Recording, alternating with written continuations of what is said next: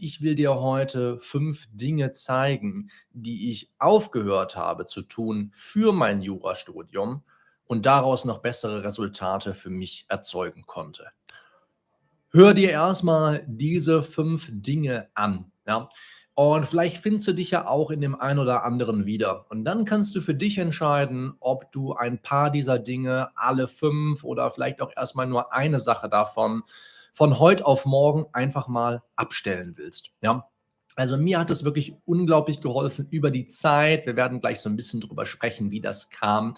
Über die Zeit meiner Examensvorbereitung immer weniger dieser Dinge zu tun. Ich will dir auch ganz kurz beleuchten, warum ich die Dinge aufgehört habe zu tun und warum sie nicht mehr den Zweck erfüllt haben, den ich ihnen irgendwann mal verleihen wollte und was ich stattdessen gemacht habe. Denn das ist ja auch ganz wichtig für dich, damit du nicht von heute auf morgen irgendwas aufhörst, sondern auch überlegst, okay, was ist der Gedanke dahinter? Was soll ich denn stattdessen machen?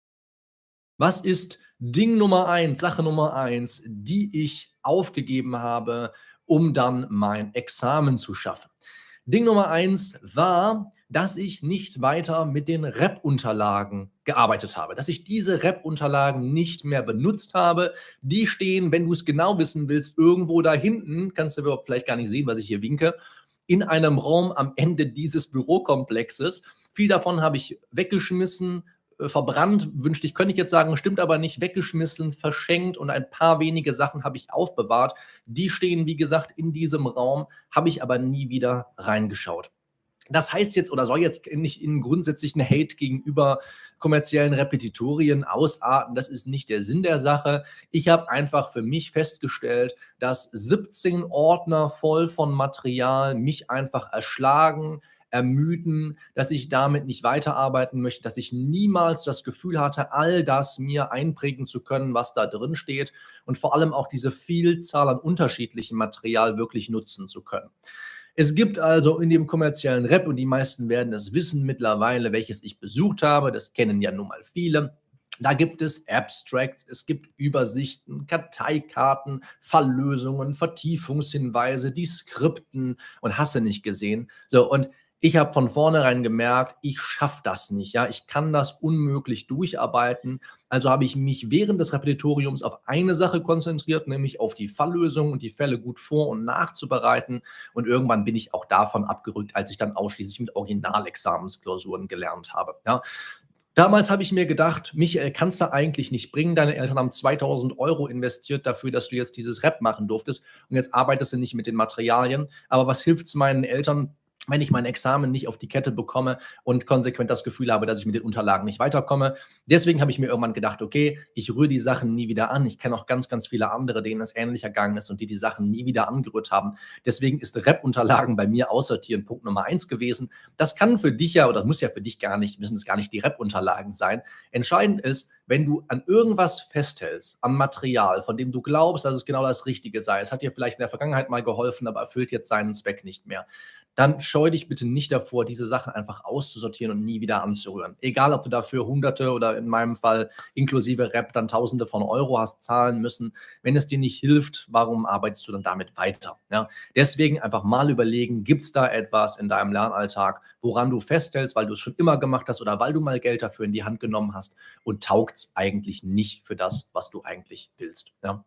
So viel zu Punkt Nummer eins. Punkt Nummer zwei war für mich, ich habe aufgehört, von morgens bis abends am Schreibtisch zu sitzen. Ja? Und das war etwas, was ich während des kommerziellen Raps, als ich, also 2012, jetzt zehn Jahre her genau, das kommerzielle Rap begonnen habe, jeden Tag gemacht habe. Da haben Leute mich gefragt, ob ich freitags nachmittags oder auch mal samstags nachmittags gerne mit zum, keine Ahnung, Speedminton spielen, Volleyball spielen, hast du nicht gesehen. Irgendwelche sportlichen Aktivitäten, die Spaß machen, wenn das Wetter schön ist. Jedenfalls mir. Mich gefragt, ob ich mitkommen will. Ich habe gesagt, nein, ich muss lernen. So, und das ist etwas, was ich in meinem Leben daraufhin nie wieder wollte. Ich wollte nie wieder so fremdbestimmt sein oder mir jedenfalls eigenbestimmt irgendwas auferlegen, von dem ich dann denke, dass es nur so gehe. Also ich kann nur, wenn ich meine 40 Stunden Jurawoche mache, was ich heutzutage für völligen Quatsch halte und damals erst leider zu spät gemerkt habe, wenn ich mir, wenn ich so eigenbestimmt bin und eigentlich über meine Zeit frei entscheiden kann, warum lege ich mir dann eine 40-Stunden-Jura-Woche auf, nur weil irgendein Repetitor mal gesagt hat, dass man das so tun müsse. Da muss man sich nur die aktuelle Forschung zu angucken, was ich auf dem Kanal schon ganz, ganz oft gemacht habe. Man stellt sehr schnell fest, dass die 40-Stunden-Jura-Woche nicht realistisch ist und nicht zielführend, sondern vielmehr zu Burnout führt und nicht zu dem Examen, was du dir eigentlich erhoffst. Also habe ich aufgehört, von morgens bis abends zu lernen. Das ging dann so weit, dass ich irgendwann mal ein halbes Jahr gar nicht gelernt habe. Ist auch nicht der Sinn der Sache. Aber ich habe jedenfalls relativ früh festgestellt, in dieser Zeit, nachdem ich mich so langsam wieder aufgerafft habe, den Arsch hochbekommen und gesagt, ich lerne jetzt wieder, habe ich festgestellt, ich will es auf keinen Fall wieder so machen wie damals. Deswegen habe ich mir gesagt, okay, ich stecke mir feste Zeiten. Für mich war das sehr, sehr hilfreich, den Nachmittag mir frei zu schaufeln und den Morgen, also ausschlafen zu können, so meinem vielleicht ganz natürlichen Schlaf-Wach-Rhythmus zu unterliegen, zu sagen, es macht mir überhaupt nichts aus, wenn ich erst um halb zwölf, zwölf in der Uni bin, dann nur eine Stunde oder zwei mache. Nachmittags mache ich dann nochmal eine Pause und abends kann ich nochmal richtig Gas geben. Da habe ich das Gefühl, da habe ich eine kreative Phase, die möchte ich gerne nutzen. So, so habe ich mir meinen Tag strukturiert. Das war dann wieder völlig eigenbestimmt, aber eben nicht mehr in diesem Umfang an Stunden, die ich vorher versucht habe, aufs Parkett zu bringen. Kann ich also nicht empfehlen. Schau dir irgendwelche Videos von mir dazu an, die ich auf dem Kanal veröffentlicht habe. Ich bin sicher, meine liebe Lena wird uns irgendwo hier was einblenden zu diesem Thema.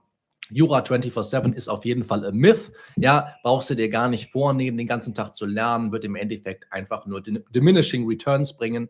Ja, das heißt also, das Ertragsgesetz gilt. Du lernst am Anfang etwas mehr, du hast bessere Resultate und irgendwann fällt die Kurve einfach ab und du schädigst dir nur noch selbst. Deswegen von morgens bis abends lernen einfach Quatsch habe ich aufgehört, bin ich froh, dass ich diesen Schritt gegangen bin. Dann habe ich aufgehört und das kann man, wie gesagt, ich versuche das alles irgendwie chronologisch einigermaßen abzugrasen. Das dritte, was dann kam, war, dass ich aufhörte, Aufbauschemata auswendig zu lernen.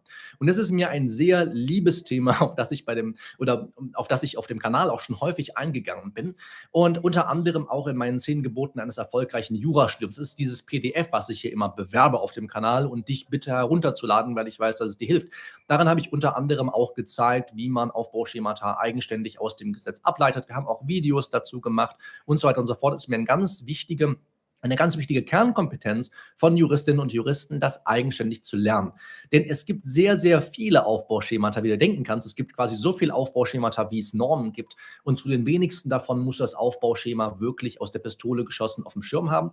Du musst vor allem aber, und deswegen empfehle ich das, dass du das trainierst, Du musst vor allem in der Lage sein, auch zu einer dir unbekannten Norm eigenständig ein Aufbauschema zu entwickeln. Das heißt, du musst hergehen und eine Norm sehen und sagen, das ist die Rechtsfolge, das sind die Tatbestandsmerkmale. In welche Reihenfolge bringe ich die Tatbestandsmerkmale? Wie kann ich das logisch ordnen und sinnvoll strukturieren?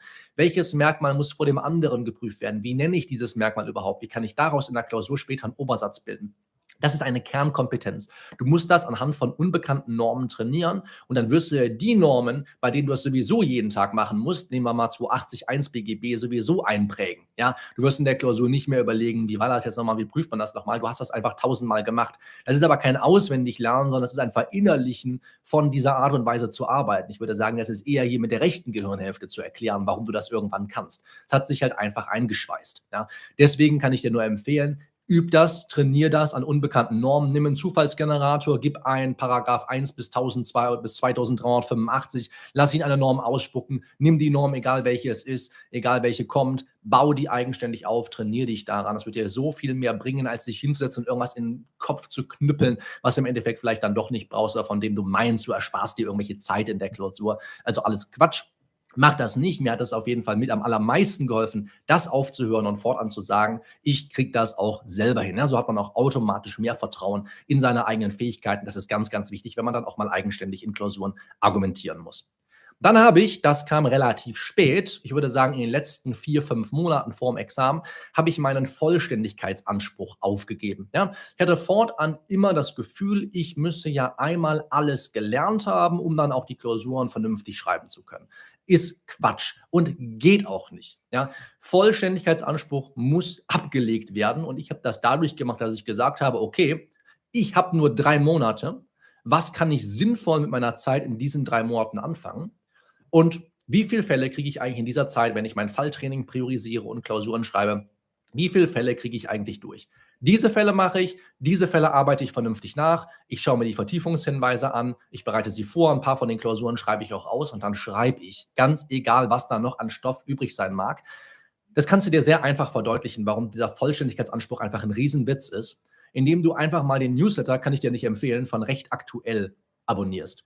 Dort bekommst du jeden Tag um 17 Uhr eine E-Mail mit aktuellen Urteilen des jeweiligen Tages, die schon vorkuriert sind. Ja? Also da hat sich schon jemand überlegt, welche davon praxisrelevant sind. Jeden scheiß Tag bekommst du diesen Newsletter, ja? Montag bis Sonntag. Und wenn du dann erstmal überlegst, okay, ach, das ist also auch noch ein Problem, das kann im Examen drankommen, das müsste ich auch noch lernen, da wirst du einfach nur verrückt drüber. Ja? Stauch dir für dich die Zeit zusammen, die du haben willst versuch dir sinnvoll diese Zeit aufzuteilen auf das, was im Examen vielleicht von dir verlangt wird. Und das war's und dann schreibst du. Andersrum funktioniert oder andersrum geht die Rechnung nämlich nicht auf. Du kannst nicht sagen, ich lerne, lerne, lerne, lerne, lerne und wenn ich dann alles gelernt habe, schreibe ich. Dann schreibst du im Übrigen nie. Du musst rückwärts planen. Fang an beim Examenstermin, überleg dir, wie kann ich die Zeit sinnvoll nutzen. Bis dahin. Punkt Nummer fünf, das habe ich wahrscheinlich so dreieinhalb bis vier Monate vorm Examen aufgegeben, das Markieren von Sachverhalten. Und im Wege dessen, dass ich das Markieren von Sachverhalten aufgegeben habe, weil irgendjemand mal zu mir meinte, Michael, da bist du total voreingenommen, mach das nicht, habe ich dann ja auch die Mindling-Methode, die Mindling-Technik entwickelt, die ich hier auf dem Kanal schon häufig vorgestellt habe. Meine Analyse, mein Analyse-Tool zum Erfassen, lückenlosen Erfassen von Sachverhalten, sowohl von Staatsexamensklausuren als auch von Zwischenprüfungsklausuren und jeder einzelnen Klausur, egal welchen Schwierigkeitsgrads. Ich habe mir also nichts mehr in Sachverhalten markiert. Ich habe von vornherein gesagt, der Sachverhalt bleibt blank, ich gebe den so ab, wie der ist und ich versuche jetzt wirklich Satz für Satz durch den Sachverhalt zu gehen, mich jeweils zu fragen, was will Klausurenstellerin, Klausurensteller mir damit sagen? Und wie kann ich das quasi in die Rechtssprache übersetzen? Ich habe sofort an einfach jeden Sachverhalt komplett blank gelassen, bin den Satz für Satz, beginnend bei Bearbeitungsvermerk und bei den Fallfragen, wenn es mehrere gab, sonst bei der Fallfrage durchgegangen und habe mich gefragt, okay, was will ich mit dieser Info später anfangen? An welche Rechtsnorm denke ich? An welches Tatbestandsmerkmal und vielleicht sogar Begriffsmerkmal innerhalb dieser Rechtsnorm? Ich habe nichts mehr markiert, ich war eh nur voreingenommen. Am Ende ist der ganze Scheiß Sachverhalt bunt und man weiß nicht mehr, wo hinten und vorne ist. Man fühlt sich einfach noch mehr überwältigt als vorher. Das Gefühl wollte ich ablegen. Deswegen habe ich nichts mehr markiert und diese Methode entwickelt. Fassen wir kurz zusammen, was habe ich gemacht, was sind fünf Dinge, was ist eine Sache, die du vielleicht rauspicken kannst und sagen, probiere ich ab morgen auch mal aus, Michael. Ich habe aufgehört, mit den Rep-Unterlagen zu benutzen. Gibt es Unterlagen, mit denen du aktuell arbeitest, die dir aber eigentlich nichts helfen? Du hast aber mal Geld oder Nerven da rein investiert, aber du möchtest die eigentlich nicht weiter benutzen, weil sie dich nicht ans Ziel bringen. Ich habe aufgehört, von morgens bis abends zu lernen, führt nur zu Burnout. Ich habe aufgehört, Aufbauschemata aus dem Gesetz oder ich habe angefangen, Aufbauschemata aus dem Gesetz zu entwickeln und sie auswendig zu lernen. Da habe ich den Verweis angebracht an die zehn Gebote eines erfolgreichen Jurastudiums. Sie heißen ja nicht zehn Gebote nur, weil diese eine Sache darin erklärt wird, sondern ganz viele andere Dinge, die dir mehr Vertrauen in deine Fähigkeiten, mehr Kernkompetenzen, die jede Juristin, jeder Jurist haben muss, an die Hand geben. Kannst du gratis herunterladen, habe ich in der Videobeschreibung verlinkt, findest du auch im Live-Chat oben angepinnt. Ansonsten, wenn du die Aufzeichnung siehst, Infokarte hier irgendwo bin ich ganz sicher oder im Kommentarfeld. Vollständigkeitsanspruch muss abgelegt werden, funktioniert einfach nicht. Immer rückwärts planen vom jeweiligen Ereignis. Muss ja nicht mal dein Examen sein, kann deine Zwischenprüfung sein, deine Klausurergebnisse. Du kannst nicht schreiben, wann du dich bereit fühlst. Das wird nicht funktionieren. Und ich habe Sachverhalte aufgehört zu markieren. Ich habe die Minding-Technik entwickelt und habe dabei festgestellt, dass ich damit augenblicklich bessere Klausurergebnisse erzeugen kann.